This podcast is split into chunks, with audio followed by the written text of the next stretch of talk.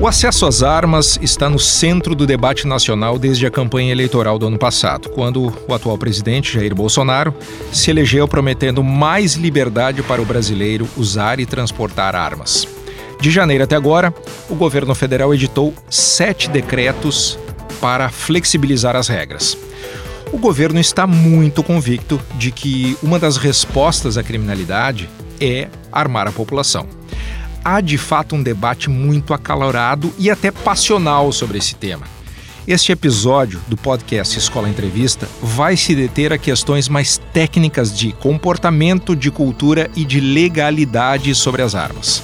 Quais são as evidências que embasam argumentos pró e contra o armamento? Quem ganha e quem perde com mais armas nas mãos da população? Quais são os aspectos legais que permeiam essa discussão? Para este episódio do podcast Escola Entrevista, eu convidei o secretário de Desenvolvimento Econômico, Rui Irigaray, e o subchefe de Polícia Civil do Rio Grande do Sul, Fábio Mota Lopes. Eu quero começar com o secretário, porque ele vem aqui é, não pelo fato de ser secretário, mas sim por ser uma autoridade que levanta a bandeira das armas já há muito tempo e que ajudou é, a conceber o decreto, deu ideias para o decreto do governo federal. Secretário Rui Irigaray, quem ganha tendo mais armas na mão da população? Obrigado pela presença aqui.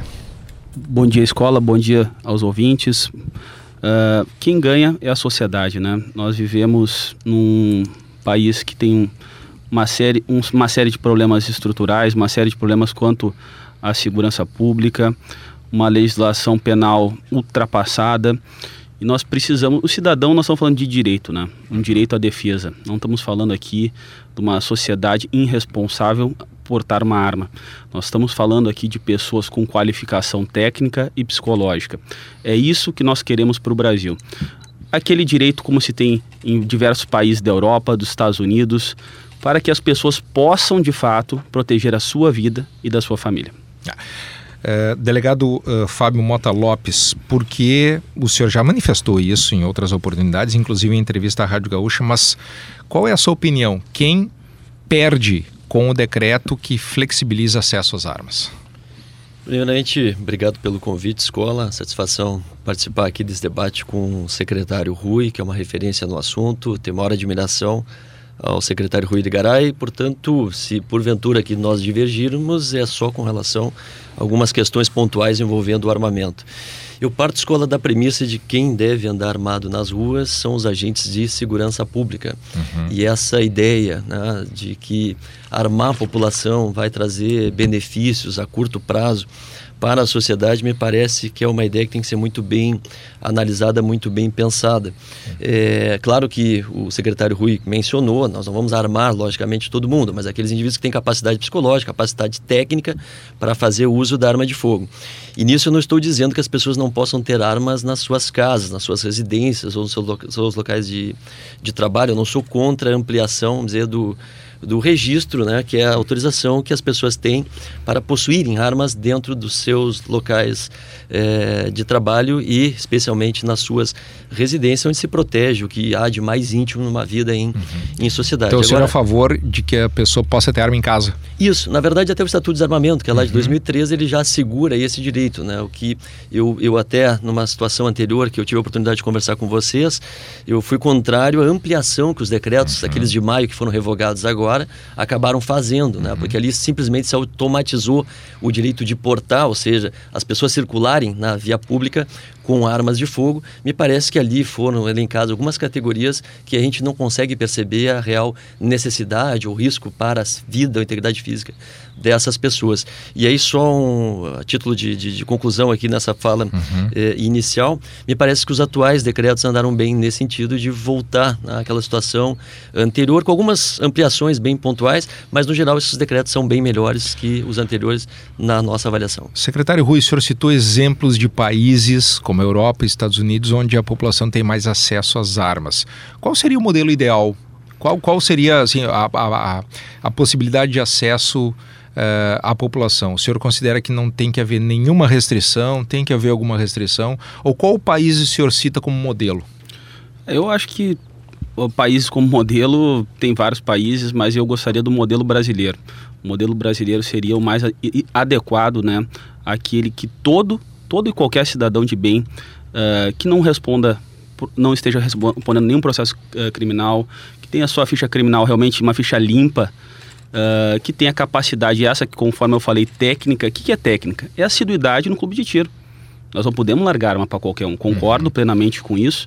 Uh, sou atirador faz 17 anos. Meu primeiro porte de armas foi pela Polícia Civil ainda, um ano antes de sair a 10.826. Uh, que é realmente o Estatuto do Desarmamento, o Estatuto da Morte, né? Uh, que nós vemos aí que não adiantou de nada, só subiu os índices de homicídios no Brasil.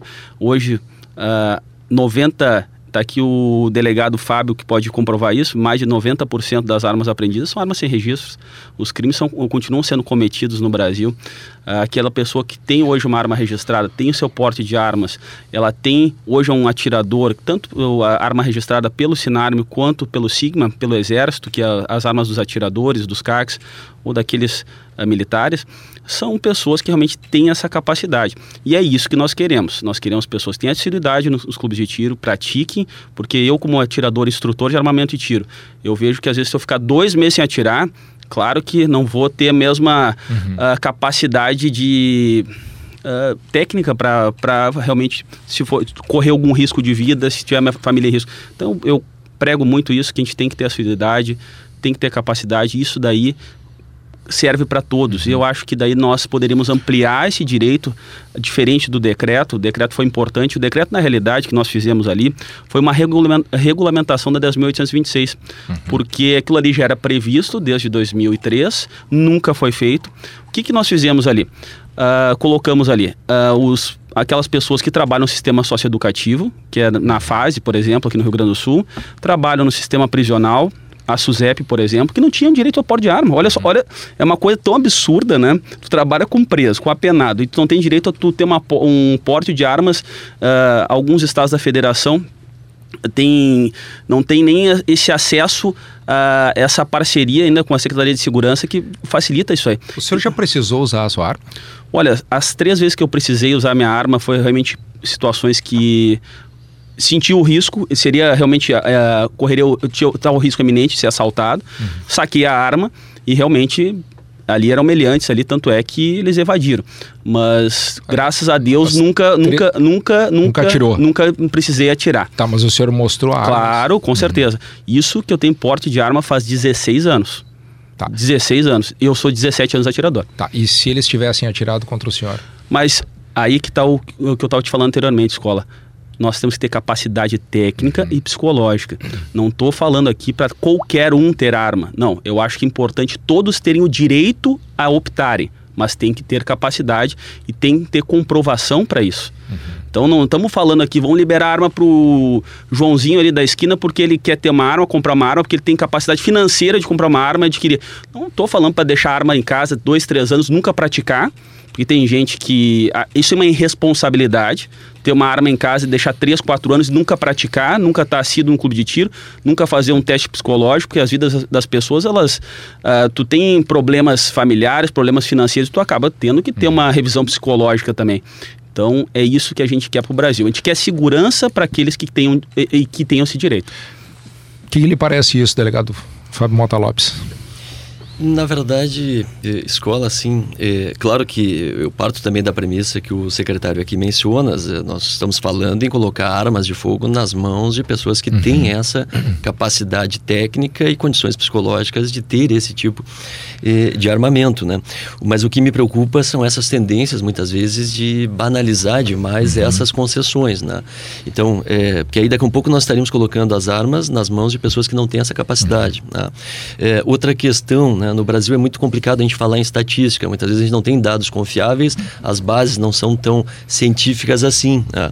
Mas aqui eu trago talvez muito mais um dado empírico, a experiência profissional mostra que essas armas que num primeiro momento elas foram listas, elas estiveram nas mãos das pessoas que tiveram lá o registro dessa arma e até mesmo a autorização eh, para portá-la, posteriormente elas param nas mãos dos criminosos. Uhum. Tanto é verdade que a experiência que a gente tem demonstra que boa parte dessas apreensões é de armamento com a numeração raspada. Então se o criminoso lá ele suprime a numeração da arma é exatamente para apagar a origem dela, que no primeiro momento foi uma origem lícita, em que nós vamos comprovar que daqui a um pouco ela foi roubada ou furtada de alguém que no primeiro momento teve a posse ou o porte legítimos, né? Então, é, banalizar demais a circulação de armas, vamos dizer, no país, para nós é um dado que, que, que preocupa bastante. O senhor acha que se esses decretos que o governo editou, alguns recuou, mas é, dentro dessa ideia do governo, a, os índices de criminalidade poderiam baixar ou aumentar? O senhor tem, e aí dentro da sua experiência, não há uma estatística, a gente traz o senhor aqui justamente pela sua experiência e pela sua qualidade. É, como é que o senhor vê o possível comportamento de estatísticas em relação a esses decretos? Claro, eu também concordo com o deputado Rui, secretário Rui. É, acho que o Brasil tem que ter um modelo próprio. Né? Às vezes uhum. nós, como brasileiros, temos a mania de querer importar um modelo que funciona na Europa, funciona né, nos Estados Unidos. Mas eu vou pegar pontualmente aqui um exemplo dos Estados Unidos. Tem ah. um levantamento, um dado estatístico dos Estados Unidos em 2017, que demonstra que quase 65% das mortes, e nós estamos falando aqui de homicídios dolosos, mas também é, situações envolvendo crimes culposos e até mesmo suicídios, em torno de 65% dos óbitos nos Estados Unidos a, a, acabou sendo né, é provocado é, por arma de fogo. Então, há indicativos em alguns países que têm pesquisas mais sérias, não estou dizendo que o Brasil não possa desenvolver uhum. pesquisa mais séria, de que tu ampliando o, o, a circulação, né, o número de armas de fogo numa determinada uh, localidade, tu amplia também o número de, de, de mortes. Né? Uhum. Poderia ficar aqui o dia todo falando né, sobre a questão americana, aquela situação ocorreu em Las Vegas, lá um, um maníaco com um rifle, né? um rifle né, é, é, num hotel, numa área onde, haja, onde havia aglomeração de pessoas. Se não me falha a memória, praticou quase 60 mortes ali, mais de 500 pessoas é, feridas. Então, tu potencializa esse risco, né? uhum. né? Assim como tu potencializa que armas que hoje estão nas mãos daquilo que alguns chamam de cidadão do bem estejam posteriormente nas mãos de criminosos. Tá. O senhor tem alguma estatística, uh, deputado Rui Irigaray, secretário, uh, de um país onde foi adotada uh, essa, de certa forma, essa, essa diminuição na restrição ao acesso às armas e a criminalidade tenha sido reduzida? Com certeza. Vamos lá para ali o Reino Unido. O Reino Unido hoje é a região da Europa que tem maior número de roubo a residências. Não, isso é comprovado.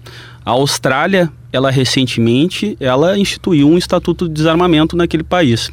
O que, que aconteceu? Os índices de criminalidade aumentaram 69%.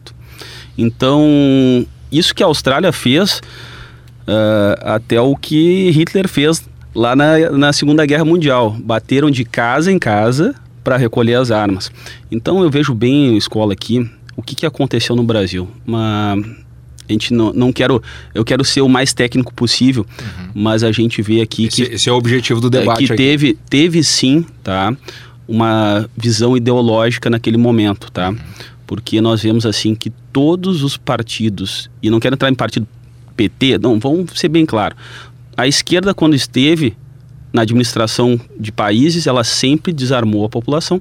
É claro isso, nós vemos ali Stalin, Hitler, tu vê Hugo Chávez, Hugo Chaves fez uma coisa até que é, é bem curioso. Tá, desculpa, tem um, uma coisa histórica. O senhor está botando Hitler como uma pessoa de esquerda. Né? É, na realidade, né, mas acabou se, é. é. ele, ele se fantasiava de, de uma revolução, de um novo.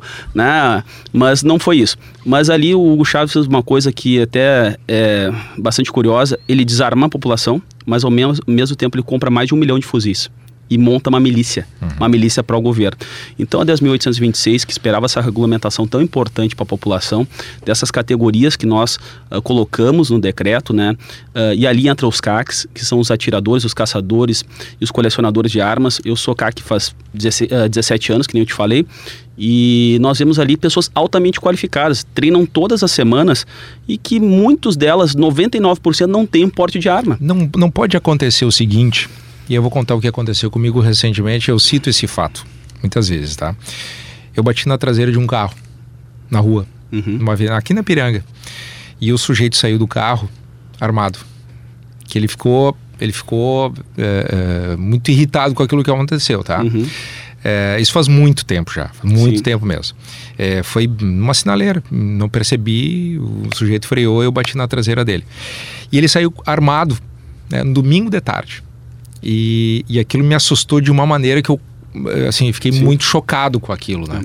É, não é, é, ao permitir que a população tenha mais acesso às armas, vai possibilitar que ocorram casos como o do senhor, que conseguiu espantar o bandido, mas pode, por outro lado, provocar reações como essa, mais acaloradas, onde uma pessoa, qualquer pessoa que tem uma arma, pode atirar diante de uma briga de trânsito, por exemplo? Olha, as pessoas que eu conheço e praticam uh, o tiro como esporte uh, e tem muitas vezes a sua arma, eu tenho na minha equipe seis pessoas que são policiais militares e muitos deles não têm a capacidade, muitas vezes eles não têm a capacidade técnica que eu tenho para ser atirador e praticar três, quatro vezes por semana. Eu há 17, 16 anos eu ando armado praticamente o dia todo. O senhor está armado hoje ou não? Não, até não tô, não tô porque eh, eh, tem, tem momentos que a gente, mas eu, eu ando sempre armado com minha arma uh, e nisso, nesse nesses anos todos, uhum. olha só, eu tive toda a minha juventude armado, nunca tive já aconteceu um acidente de bater o carro em mim, uh, já tive em eventos, já em momentos assim que acalorados, sempre armado, nunca saquei uma arma, nunca mostrei uma arma para ninguém, porque a arma é para nossa defesa. A arma não é microfone. Eu sempre falo isso aí nas palestras que eu dou nos clubes de tiro e o, o nível intelectual muitas vezes daquele cidadão ele ele percebe que aquilo ali uh, realmente é um fator de segurança pessoal. Uhum. E, as, e as pessoas, eu acho que, por isso que eu volto a falar, escola, uh, tem gente que é inconsequente de falar que nós queremos dar arma para todo mundo. É só ler o decreto, o decreto está bem claro. Nós tivemos uma vitória essa semana passada, uma grande vitória, tá? Que hoje o produtor rural, tá? Ele tem o direito de portar a sua arma, uhum. não apenas na sua casa, dentro da, da propriedade rural, mas em toda a propriedade. Isso é uma grande vitória para o Brasil, porque nós vemos assim muitas vezes essas propriedades foram invadidas, foram assaltadas. Eu tive um caso bem claro do meu avô que sofreu na mão desses meliantes. Então, porque não tava, não possuía sua arma fora da propriedade, só dentro da sua residência. Então a gente tem que mudar isso aí é uma nova visão, é uma visão técnica que nós precisamos para o Brasil. Uh, delegado Fábio Mota Lopes, sob o ponto de vista legal, até onde o decreto pode ir e, a, e onde começa a necessidade de um projeto de lei? Senhor que estuda a matéria legalmente. Na verdade, me parece que aqueles decretos anteriores, uhum. e nós vimos também a manifestação de alguns juristas aí no país, ele extrapolou um pouco, sem adentrar no mérito, mas aquilo que o Estatuto do Desarmamento lá em 2013 estabeleceu. Se a gente olhar o artigo 6 do, do Estatuto do Desarmamento, ele é muito claro no sentido de que o porte de arma ele é proibido, e aí ele uhum. abre algumas exceções para agentes da área da segurança, enfim, outras pessoas que efetivamente, outros profissionais que possuem a, a necessidade. E no momento em que um decreto amplia essas possibilidades, ele está indo além daquilo que a lei, é, lá em 2013, acabou fixando. E esses três agora atuais, me parece que eles simplesmente regulamentam o Estatuto do Desarmamento. O secretário Rui mencionou isso, a importância de tu ter essa é, regulamentação. E numa análise preliminar, me parece que não há nada aqui que extrapole aqueles limites que a lei, né, o Estatuto uhum. do Desarmamento, lá em 2013, acabou eh, estabelecendo. O, o, decreto, um dos decretos, derrubava e, e, provocou uma discussão interessante sobre armas uh, restritas, né, como a 9mm, por exemplo. Essa, de fato, é a arma mais usada pelos bandidos, pelos criminosos, pela sua experiência aí? Aqueles que usam armamento com um potencial uhum. lesivo maior, sim. Né? Uhum. Não quer dizer que eu não tenha lá um criminoso que use um 38 para claro. cometer um uhum. roubo, mas é, integrantes de organizações criminosas, eu digo, de 9mm para cima, né? A utilização até mesmo hoje uh, de, de, de, de, fuzis, né? É, que eu queria só é, também, assim, mencionar que mesmo que tenham sido revogados os decretos esses de maio, no momento que eles reclassificaram essas armas que antes eram de uso restrito e acabaram sendo de uso permitido, sentido, mesmo que eles tenham sido revogados agora, isso já retroagiu para beneficiar pessoas que tenham sido condenadas pela posse ou pelo porte irregular, ilegal eh, de arma de fogo, porque mesmo que eles tenham né, esse prazo, vamos dizer assim, de, de, vigência muito curto, na área criminal, quando uma lei penal beneficia o réu, ela retroage, ela pega fatos uhum. pretéritos. Então, muitos indivíduos que foram condenados, ou até mesmo que estavam respondendo a um processo criminal por porte ou posse de arma de uso restrito, uma 9mm que tu usaste como uhum. exemplo, e esses indivíduos agora foram beneficiados porque esse armamento passou a ser de uso permitido. Pois é, o que o senhor está nos dizendo é o seguinte: é, é, vamos pegar o um exemplo aqui. O sujeito é preso por um, tráfico de drogas, tá? E com ele havia uma pistola 9mm, né? É, uso restrito. Isso. Ele foi condenado por tráfico de drogas e também por porte ilegal de arma. Mas cai o porte ilegal de arma na medida em que essa arma não é mais restrita? É, cair não cai, mas Você eu tenho reduz, que ter né? uma desclassificação, né? Ela uhum. passa a ser de uso permitido e a pena prevista no Estatuto de Armamento, ela é menor né, para aqueles indivíduos que portam ou possuem armas irregulares de uso permitido. Não houve um equívoco nesse caso, eh, deputado Rui Irigaray? Não, não, não houve equívoco, até porque Uh, o, as armas que se dizem restritas, essa legislação é de 1936, se eu não me engano, uh, já é totalmente ultrapassada. O Brasil, o único país do mundo que se usa o calibre 380 é o Brasil ainda, né? Uhum. Então a gente procurou ali fazer uma modernizar a legislação e permitir que essas categorias possam ter, porque a maioria das categorias ali são ligadas à segurança pública, né? E então ali também tem os vigilantes ali que eu quero deixar bem claro, eu acho um absurdo isso, escola. Uh, os vigilantes eles andam armados o dia todo. Eles recebem por isso e ele não pode ter um porte de arma. Olha só o absurdo que é uma contradição uh, fantástica na legislação. Diz vigilante treinado por uma empresa de segurança que trabalha com Sim, Sim, comprovadamente uhum. ele tem o, o, trabalho dele comprovado, carteira assinada. Uhum. Então é, um, é, é, as distorções absurdas na legislação. Uh, essa questão dos calibres também ali para os atiradores, eu até eu pedi para colocarem o, em jaules ali, porque nós temos competições internacionais e muitas vezes nós não podemos usar o 223, o, o, o, o o 762 na, nas competições porque o Brasil restringe isso.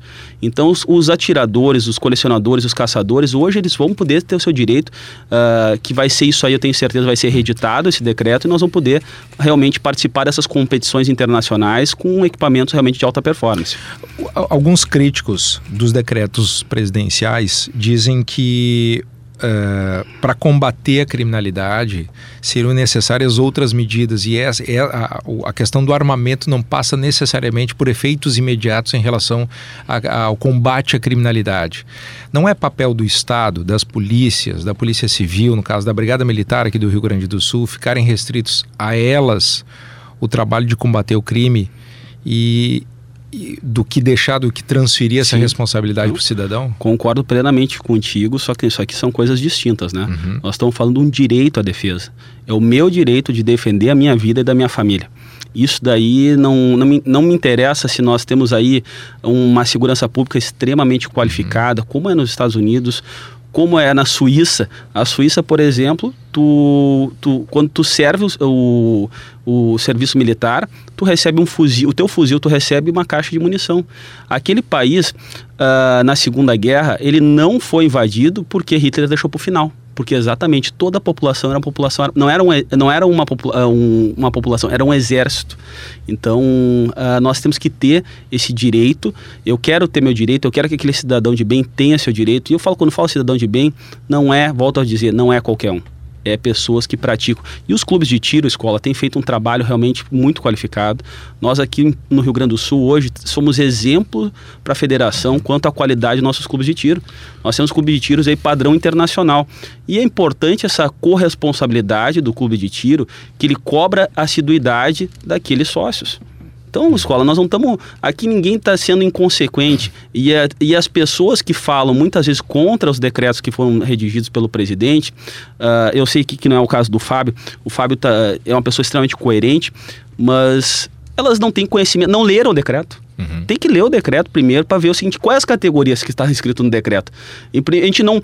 Nós temos um projeto de lei do deputado Peninha, o 3722, que está uh, para ser votado pela pelo plenário, que esse projeto, sim, esse projeto é um projeto mais amplo que devolve o direito a toda a sociedade. Delegado Fábio Mota Lopes, para a gente encaminhar o encerramento, assim, mais considerações do senhor acerca desse tema.